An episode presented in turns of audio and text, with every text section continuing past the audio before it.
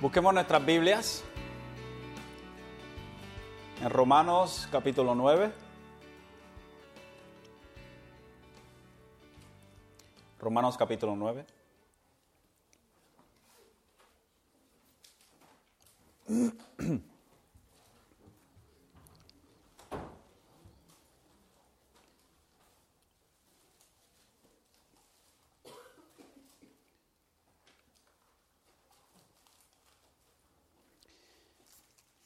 Los versos para esta tarde, Romanos 9, 14 al 23, pero no creo que vayamos a llegar ni siquiera cerca al 23. Um, so, lo más seguro que no vamos a terminar en esta, en esta tarde. Pero con todo eso vamos a leer desde el verso 1 hasta el verso 23 para que tengamos, podamos agarrar el contexto completo de lo que, de lo que Pablo está eh, tratando de, de, enseñar en, esta, en este capítulo 9, aunque ya nosotros tenemos una idea de lo que Pablo está enseñando, es bueno siempre dar un pequeño recuento de lo que hemos dado hasta ahora, comenzando con la lectura. So, Romanos capítulo 9, versos 1 al 23. ¿Todos lo tienen? Así dice la palabra del Señor. Digo la verdad en Cristo.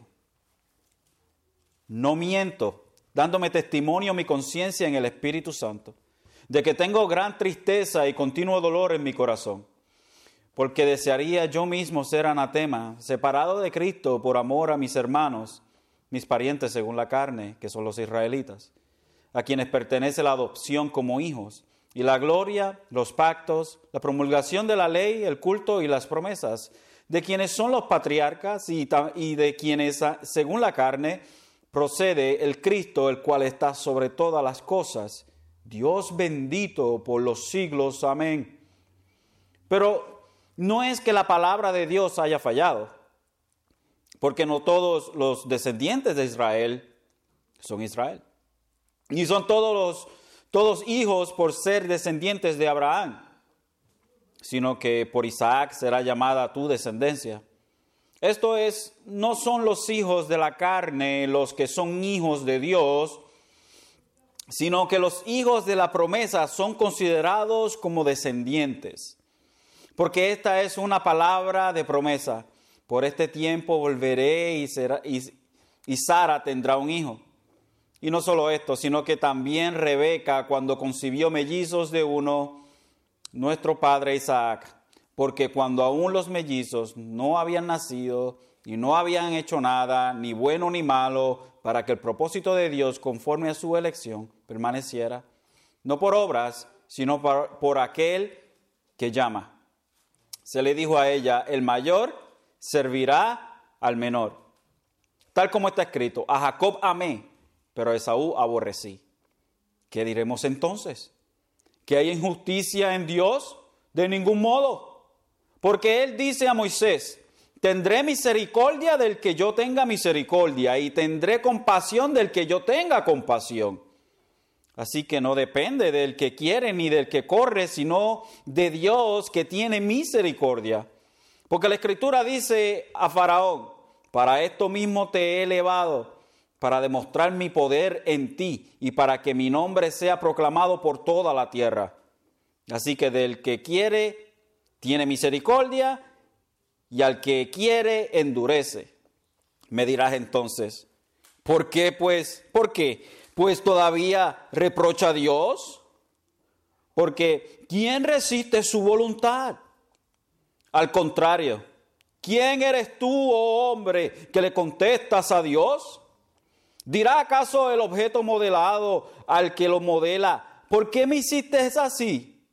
¿O no tiene el alfarero derecho sobre el barro de hacer de la misma masa un vaso para su honorable y otro para uso honorable y otro para uso ordinario?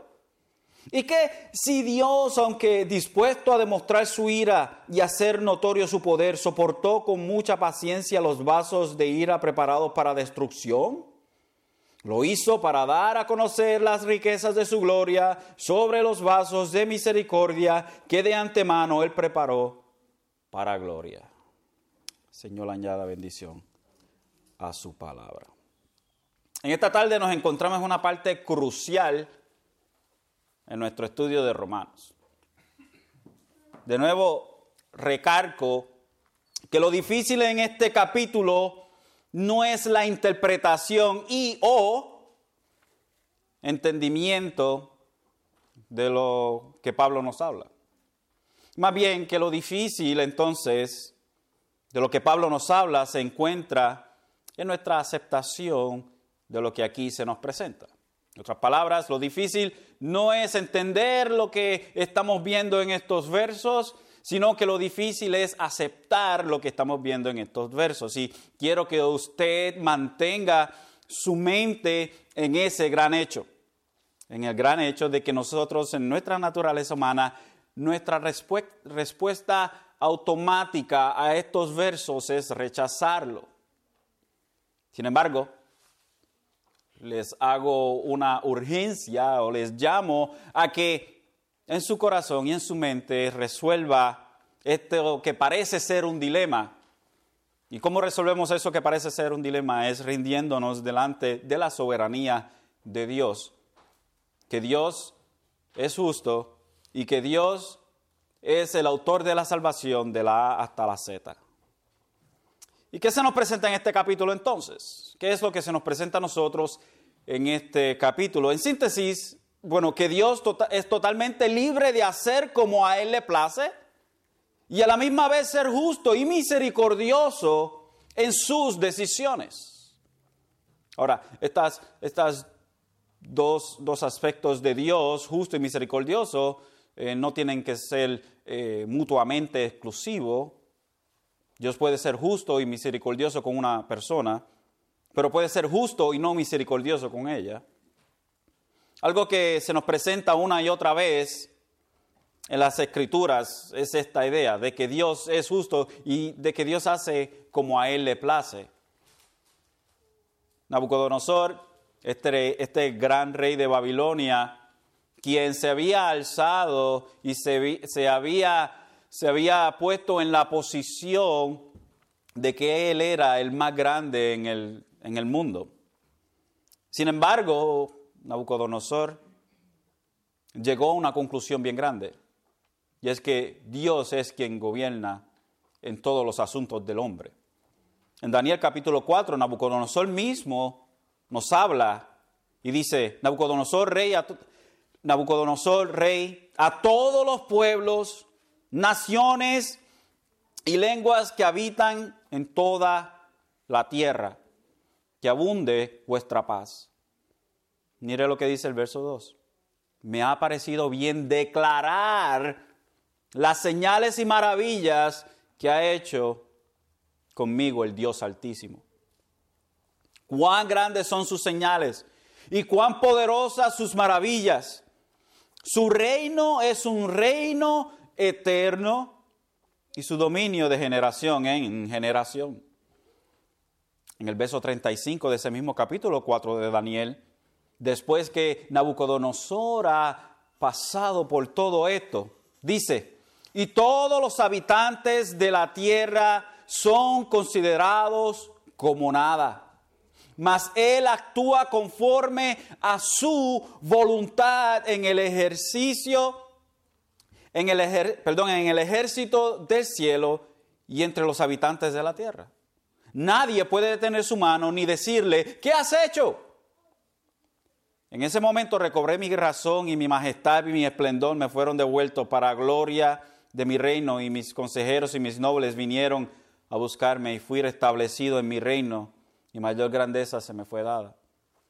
Ahora yo, Nabucodonosor, alabo, ensalzo y glorifico al Rey del cielo, porque sus obras son todas verdaderas y justos sus caminos. Él puede humillar a los que caminan en soberbia.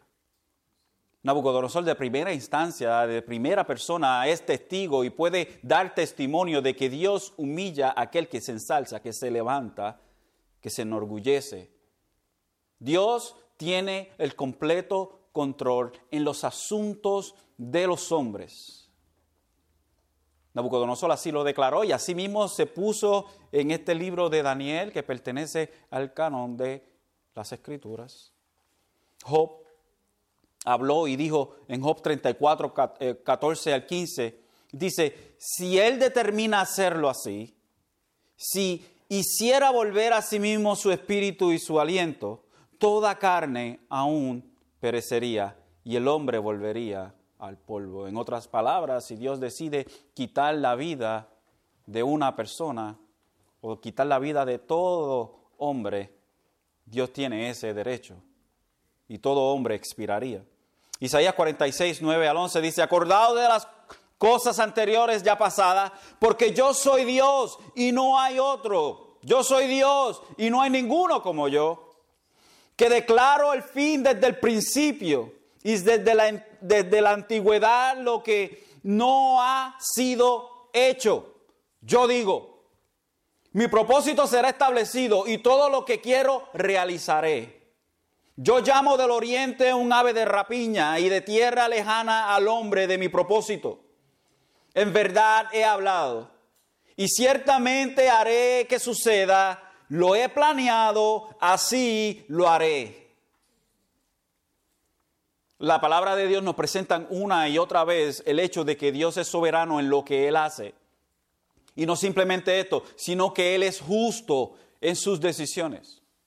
No simplemente esto, Dios no anda reaccionando a nuestras sugerencias o nuestras decisiones. Dios ha establecido su propósito y no hay quien pueda detener su mano. Dios controla los asuntos de los hombres. Entonces, cuando vamos al verso 14 de aquí de Romanos 9, nos encontramos con una pregunta que Pablo formula. ¿Qué diremos entonces? ¿Que hay injusticia en Dios? Y estas dos preguntas suceden en base a lo que se nos ha presentado en los versos anteriores. Porque cuando nosotros vamos después de este, de, la, de lo que Pablo quiere eh, la forma en la cual Pablo quiere abrir su corazón y, hacer entender a sus oyentes de que él ama a su gente, de que él es, él es un israelita, que él, si fuese posible, diera su vida para que sus parientes fuesen salvos. Y ese es el corazón de Pablo. El corazón de Pablo es que ellos también sean salvos pero Israel como nación ha endurecido, la mayoría de los israelitas, de los judíos, habían endurecido su corazón. A pesar de que, a pesar de que la iglesia primitiva, la mayoría estaba compuesta de, judíos, la ola empezó a, o como decimos nosotros, la tortilla empezó a virarse y la mayoría entonces vinieron a ser más gentiles y gentiles. En una ocasión eh, eh, había tanto la, influencia de, los gentiles que tuvo que haber un consejo en Jerusalén donde presidía Santiago y estaban los otros apóstoles. ¿En qué hacer con todos estos gentiles? ¿Qué pueden hacer o qué no pueden hacer? Tienen que seguir la ley como nosotros. Pedro dijo, si nosotros mismos no pudimos llevarla a cabo, ¿cómo vamos entonces nosotros a imponerle esto a ellos? Los gentiles entonces vinieron a ser la mayoría. Ya ciertamente, quizás para el tiempo de Pablo, ya los gentiles ya eran la mayoría y, y esto entonces presentaba un retrato para aquellos que eran judíos que diría, pero entonces si, si tú estás diciendo todas estas cosas, Pablo, conforme a que nosotros somos salvos por Dios y somos mantenidos por Dios, que no hay nada que nos separe de Dios, Pablo, ¿cómo nosotros podemos creer lo que tú nos estás diciendo a nosotros cuando vemos al pueblo de Dios que no cree en el Mesías? Y las promesas que se le dieron a ellos, ¿cómo puede ser entonces, Pablo, que nosotros estemos asegurados que nosotros no vamos a pasar por lo mismo que ellos? La respuesta a Pablo a esto entonces es este capítulo.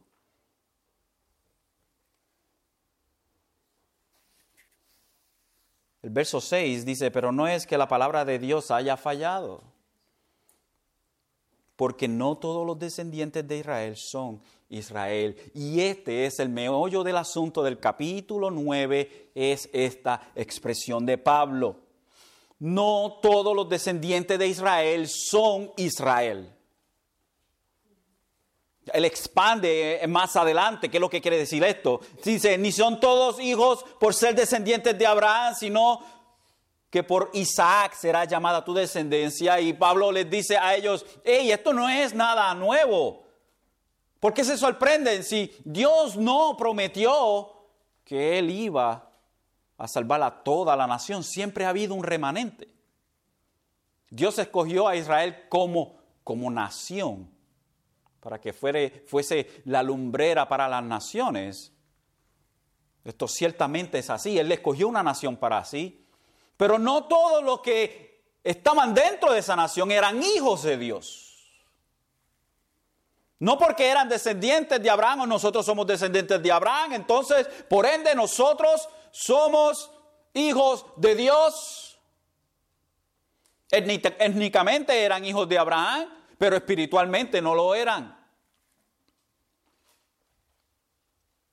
Y simplemente aquellos que eran hijos de Abraham en el sentido espiritual, esos eran el verdadero Israel. Ni son todos hijos por ser descendientes de Abraham, sino por Isaac será llamada tu descendencia. Óigame, esto no es nuevo, amigos, eh, no es nuevo, mis hermanos. No es nuevo porque en el mismo Abraham Dios no escogió a todas las descendencias de los otros hijos de Abraham, él simplemente escogió a uno. Es consistente con Dios. Y no simplemente esto, sino que de los hijos de Isaac, Dios escogió a uno de ellos. Simplemente escogió a uno de ellos, a Jacob. ¿Y por qué escogió a Jacob? Y no a Esaú. ¿Por qué él amó a Jacob y no a Esaú? Porque así le plació. Porque así le plació. Mire, si nosotros leemos el, el verso, dice, El verso 11, porque aun cuando los mellizos no, habrían, no habían nacido y no habían hecho nada, ni bueno ni malo, para que el propósito de Dios conforme a su elección permaneciera, no por las obras, sino por aquel que llama. Se le dijo a ella, el mayor servirá al menor, tal como está escrito, a Jacob amé, pero a Esaú aborrecí. ¿Por qué Dios amó a, esa, perdón, a Jacob y aborreció a Esaú? Porque ese era el propósito de Dios. Y no era basado en lo que ellos hicieron porque expresamente y claramente nos dice que Él los escogió o escogió a Jacob antes de que Jacob naciera. Y a través entonces de Jacob y sus doce hijos, es que tenemos nosotros la nación de Israel, pero dentro de esa nación Simplemente el verdadero Israel siempre ha sido un pequeño remanente. Y podemos hacer una clara comparación con la iglesia hoy en día. Right? No todo aquel que dice que yo soy cristiano es un verdadero cristiano. En, fact, de hecho, el porcentaje de creyentes es, es bien poco comparado a los profesantes. El porcentaje de verdaderos creyentes, y, no podemos cuantificar esto, no, no podemos cualificarlo, no podemos contarlo porque no sabemos quiénes son todos los verdaderos creyentes. Pero sí sabemos que, por ejemplo, aquí en los Estados Unidos el 65% de las personas dice que son cristianos. ¿Alguien cree aquí que el 65% de la nación es cristiana? Con americano, you're right.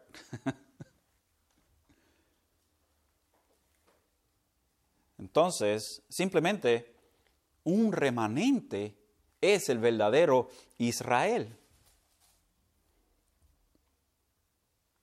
Pero lo que parece ser sorprendente en la expresión de Pablo en el, en el verso 13, tal como está escrito, a Jacob amé, pero a Esaú aborrecí. Esto es lo que a la gente no le gusta.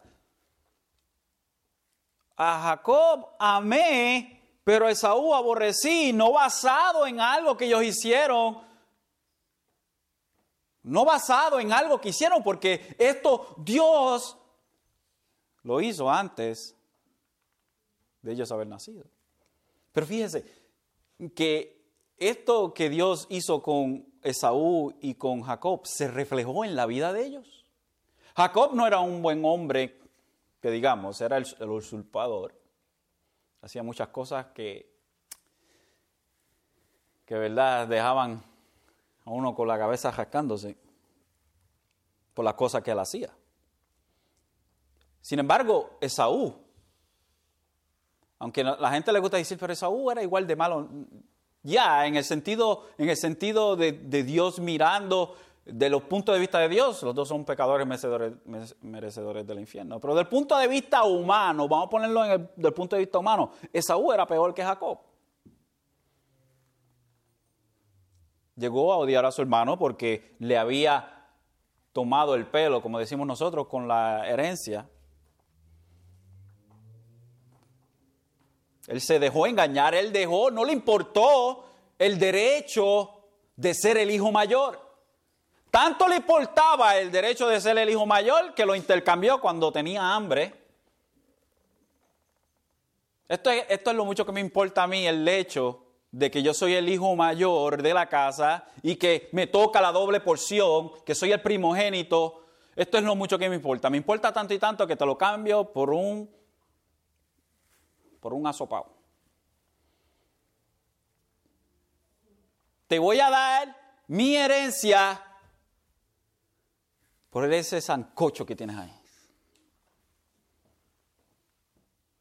Eso es lo mucho que me importa.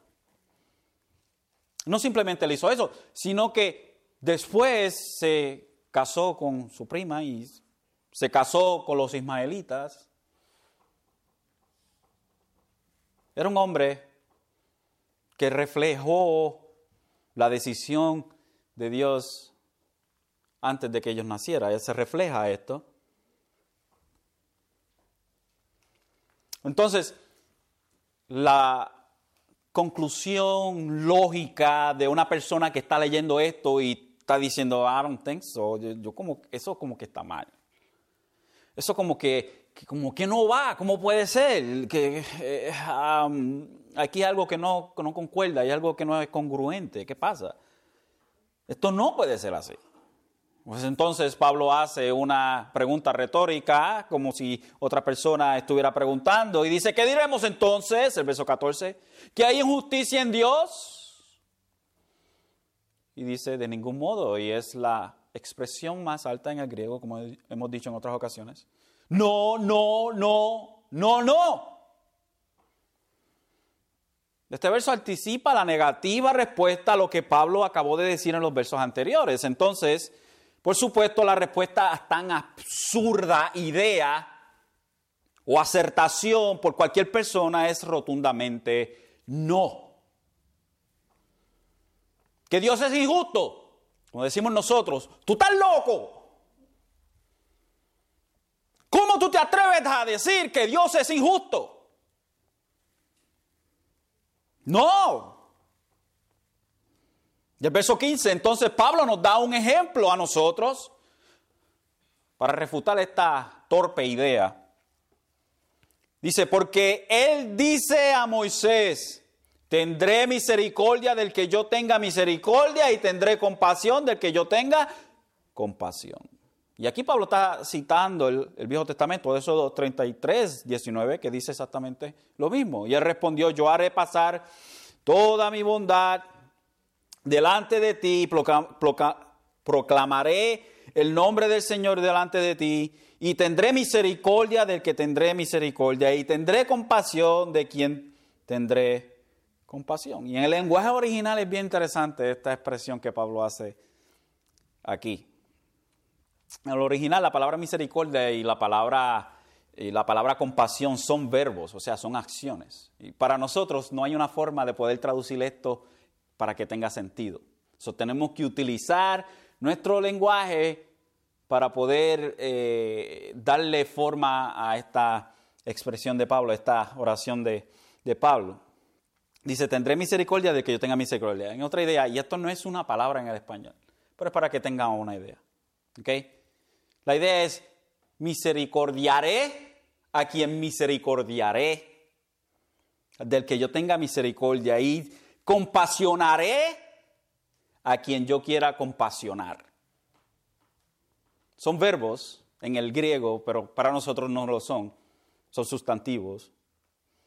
Entonces, lo que tenemos, la idea es una idea bien fuerte, que Dios hará misericordia con quien Él quiera tener misericordia. Dios da misericordia a quien Él quiera y es, la idea principal es a quien Él quiera. A quien Dios quiera misericordiar, usando esa palabra no existente, a quien Dios quiera misericordiar, Él misericordia. Esa es la idea. A quien Él quiera compasionar, Él compasionea.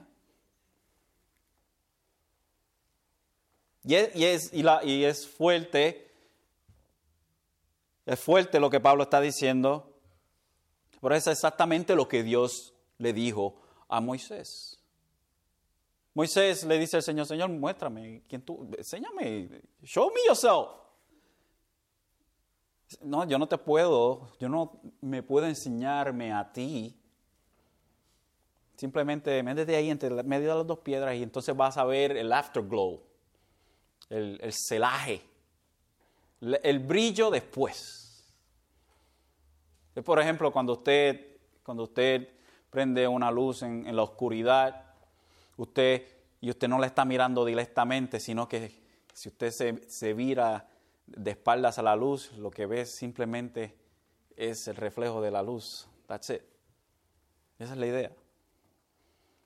Tú no me puedes ver directamente, Moisés. Simplemente vas a ver mis espaldas. Y mientras el Señor pasaba entre medio, eh, eh, mientras el Señor pasaba al frente de la, de la se me olvida esa palabra en, español, ah, de la endija, esa es la idea, al frente de la endija de donde estaba Moisés, yo haré pasar toda mi bondad delante de ti, el carácter de Dios, lo que Dios es, y proclamaré el nombre del Señor delante de ti, y tendré misericordia del que tendré misericordia, y tendré compasión de quien tendré compasión es el carácter justo de Dios. El verso 16 nos dice, así que no depende del que quiere ni del que corre, sino de Dios que tiene misericordia. So, la salvación en Cristo no es buscada por el hombre, ni es ganada por el hombre, es lo que Pablo nos está diciendo. La salvación, lo que Dios escoge, a lo que Dios escoge, no es basado en que esa persona está buscando a Dios y no es basado en que esa persona se gana el favor de Dios. No depende del que quiere ni del que corre. Es el trabajo de Dios el traer el hombre hacia Él. Es el trabajo de Dios de traer el hombre hacia Él, hacia sí mismo. Dios trae al hombre. El hombre no viene a Dios. Usted dirá, pero yo vine a Dios. y ciertamente usted vino a Dios porque Dios lo trajo hacia Él. Nuestra disposición es de rechazar a Dios y de buscar otras alternativas a, al verdadero Dios. Y queremos, y esas alternativas, entre esas alternativas estaba, está nuestra propia nuestra propia justicia, nuestra propia idea, nuestra propia forma de salvación, no queremos salvar a nosotros mismos con lo que nosotros podamos hacer, siendo buena persona, no siendo tan malo como el vecino, o no haciendo cosas que la sociedad dice que son malas o que la misma Biblia dice que son malas. Y así nos creemos entonces que nos ganamos la salvación. Sin embargo, Dios es el que trae al hombre. La salvación es de Dios desde la A hasta la Z.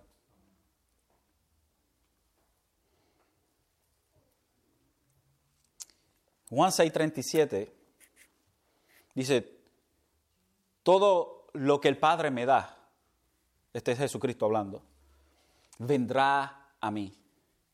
Y el que viene a mí, de ningún modo, de, ningún modo lo echaré fuera.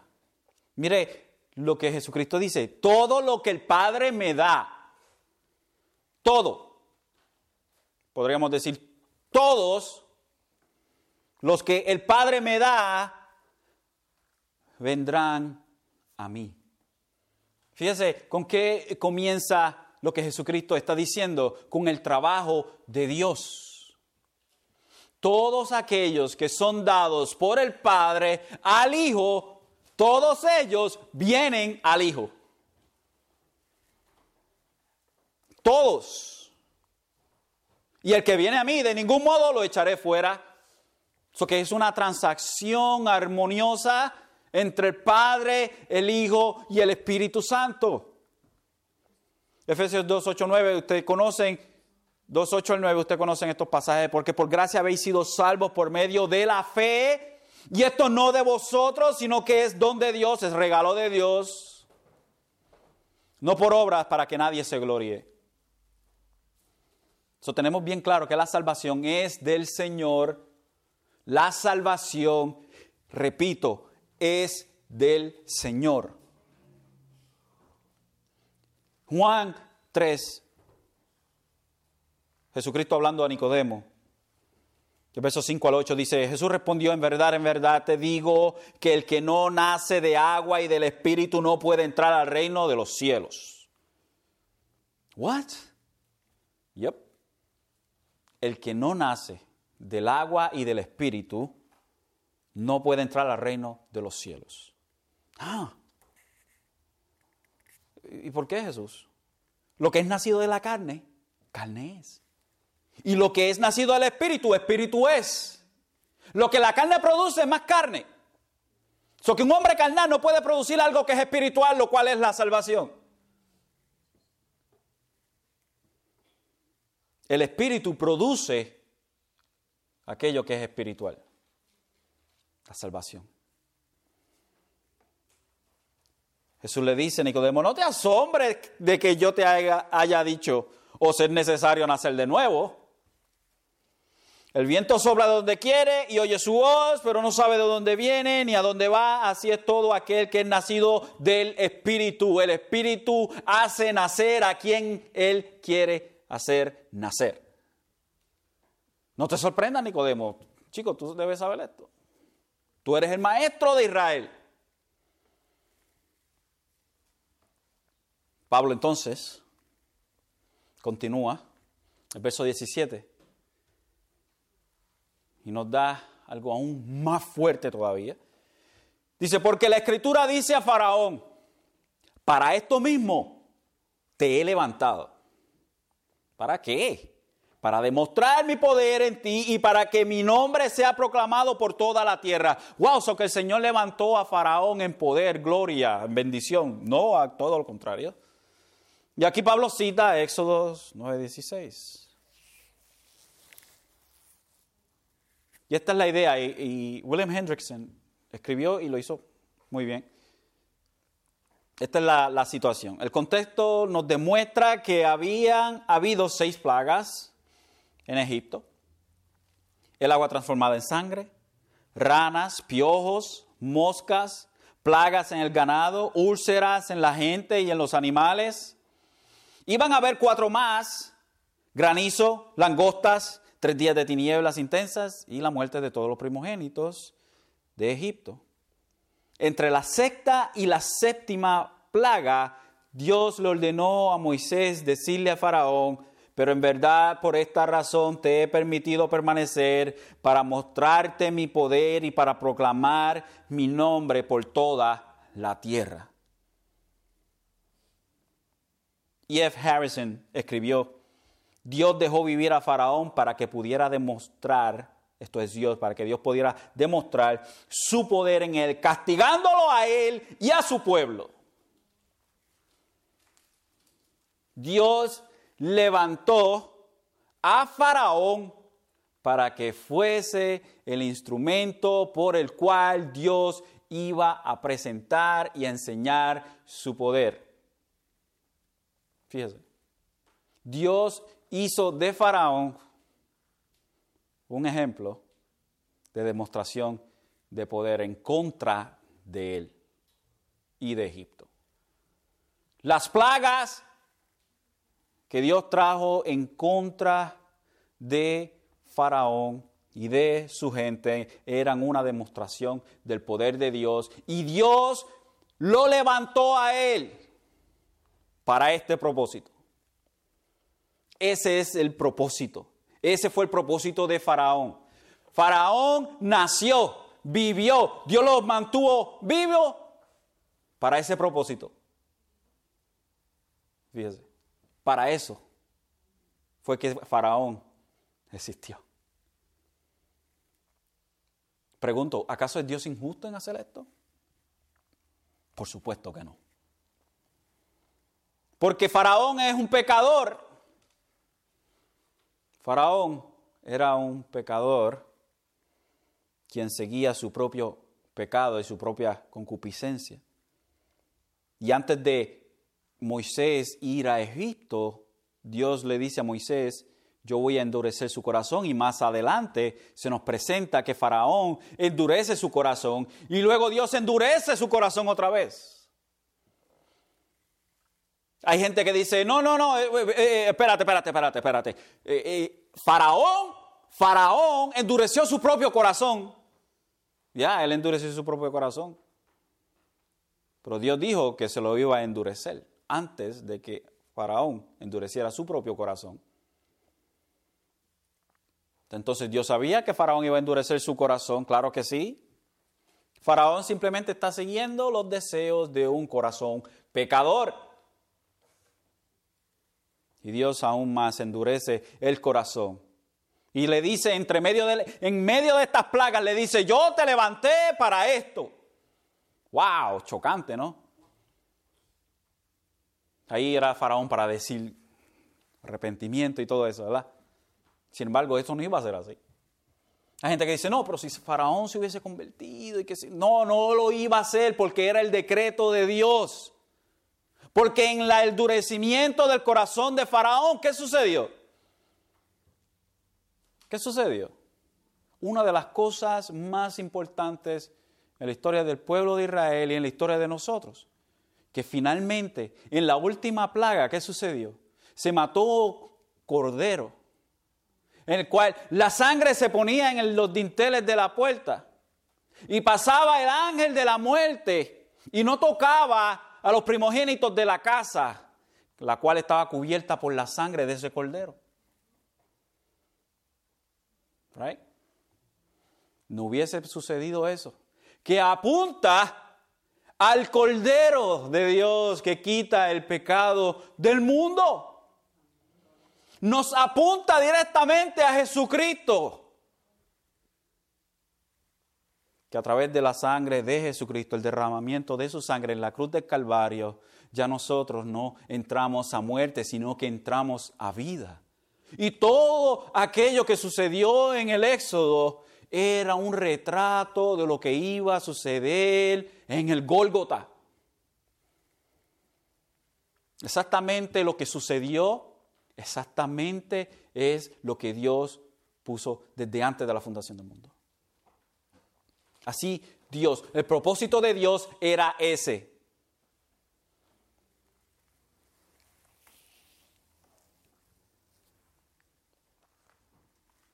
Y ciertamente Dios hizo conocer su poder a través de la faz de la tierra. Y ciertamente esto es así. En Josué 2, 7 al 11 se nos presenta con un carácter bien, bien, bien interesante, que es Raab, la ramera. Josué 2, 7 al 11 dice, y ellos los persiguieron por el camino. Esto es después que eh, ya Moisés había muerto, no entró a la tierra prometida por desobedecer a Dios. Muere y ya el otro líder es Josué y están a punto de entrar a la tierra prometida, que es en donde se encuentra Jericó, esta ciudad fortificada con grandes murallas, grandes paredes. Josué manda espías para que vieran. Y estos espías entraron y ellos, y los estaban buscando a ellos porque se habían enterado que habían espías de Israel ahí. Y ellos lo persiguieron, los, los de Jericó, por el camino al Jordán hasta los vados, y tan pronto como los que los perseguían habían salido, fue cerrada la puerta. Y antes que se acostaran, ella subió al terrado donde ellos estaban. Esto Raab los escondió a estos espías. Ella era parte de los de Jericó. Y dijo a los hombres, sé que el Señor os ha dado la tierra. Mire la declaración de Raab. Sé que el Señor os ha dado la tierra y que el terror vuestro ha caído sobre nosotros y que todos los habitantes de la tierra se han acobardado ante vosotros. ¿Y por qué es esto? no es que hay internet y se está viendo todo lo que esta gente está haciendo. Pero la voz está corriendo de que este pueblo, el Dios de este pueblo está haciendo grandes cosas y todo el mundo tiene miedo. Porque hemos oído cómo el Señor secó el agua del mar rojo delante de vosotros cuando salisteis de Egipto. Y de lo que hicisteis a los reyes de los amorreos que estaban al otro lado del Jordán, a Seón y a Og, a quienes destruiste por completo. Y cuando lo oímos, se acobardó nuestro corazón, no quedando ya valor en hombre alguno por causa de vosotros, porque el Señor vuestro Dios, Él es el Dios arriba en los cielos y abajo en la tierra. ¿Cómo Raab puede hacer una declaración tan grande como esta? Una mujer que no conocía a Dios.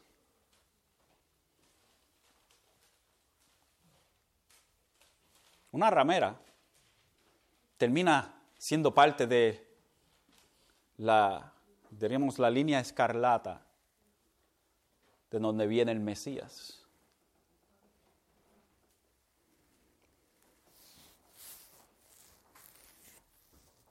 El verso 18, Pablo dice,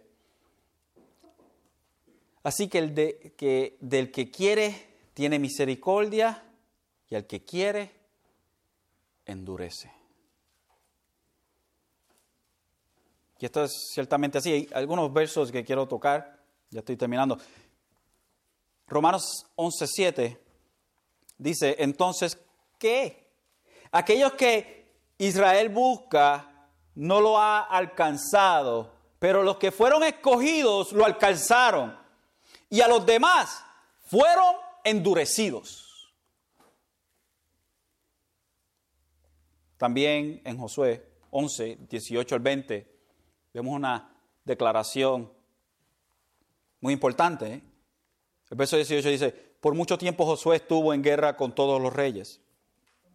No hubo ciudad que hiciera paz con los hijos de Israel. Fíjese, Josué estuvo en guerra con muchas ciudades, con muchos lugares. Y se nos dice en el verso 19, no hubo ciudad que hiciera paz con Israel, con los hijos de Israel excepto los heveos que vivían en Gabaón, de todas se apoderaron por la fuerza. Simplemente un pueblo, los heveos, fueron los únicos que hicieron trato. ¿Y por qué ellos fueron los únicos y el resto de la gente quisieron pelear contra Israel? Porque fue la intención del Señor endurecer el corazón de ellos para que se enfrentaran en batalla con Israel, a fin de que fueran destruidos por completo, sin que tuviera piedad de ellos y los exterminara tal como el Señor había ordenado a Moisés. Como decimos nosotros, mire, compadre, más claro no canta un gallo. La razón por la cual estos pueblos no hicieron tregua o paz con Israel fue porque Dios endureció su corazón. En otras palabras, Dios los hizo tercos. ¿Para qué? ¿Para qué Dios los hizo tercos a ellos? ¿Para qué? ¿Para qué? Simplemente porque quería ver cómo Israel peleaba. No, para destruirlos. Dios los usó a ellos mismos como instrumentos de juicio para sí mismos. El hecho de que ellos se rehusaron a hacer tregua con Israel trajo para ellos la calamidad la cual Dios tenía preparada para ellos. Dios endureció el corazón de estos pueblos. Dios lo hizo. Dios lo hizo. El verso 19, y este es el, último que podemos hacer. Me dirás entonces, ¿por qué pues todavía reprocha a Dios? Porque ¿quién resiste su voluntad? Porque Dios encuentra falta en contra de mí, porque Dios me reprocha. Porque ¿quién resiste su voluntad? Si, si no hay quien resista la voluntad de Dios, entonces, ¿cómo es que Dios encuentra falta en contra de mí? Si Él es el Todopoderoso y yo no puedo hacer nada menos que Él lo permita, ¿cómo es que Dios encuentra falta en contra de mí? Esta es la, la pregunta importante, ¿no? La respuesta lógica del contrincante invisible de Pablo que hemos formado es una que presenta el corazón de una persona que se cree más de lo que es, de lo que es y que todavía es orgulloso y obstinado en su propia autonominación como la autoridad máxima y no Dios.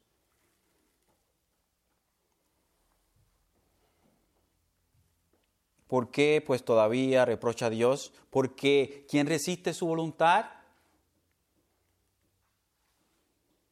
¿Por qué? ¿Cómo puede ser que Dios endurezca a una persona? ¿Por qué Dios lo hace? ¿Cuál es el propósito? ¿Cómo yo puedo pelear en contra de Dios? Y la respuesta está en el verso 20 y eso lo cubriremos la semana que viene. Pero quiero dejarles con esto. Charles Spurgeon escribió y dijo, creo en la, en la doctrina de la elección porque estoy completamente seguro de que si Dios no me hubiera escogido a mí, yo nunca lo hubiera escogido a Él. Y seguro estoy también de que Él me escogió antes que yo naciera de no haber sido así, Él nunca me habría escogido después.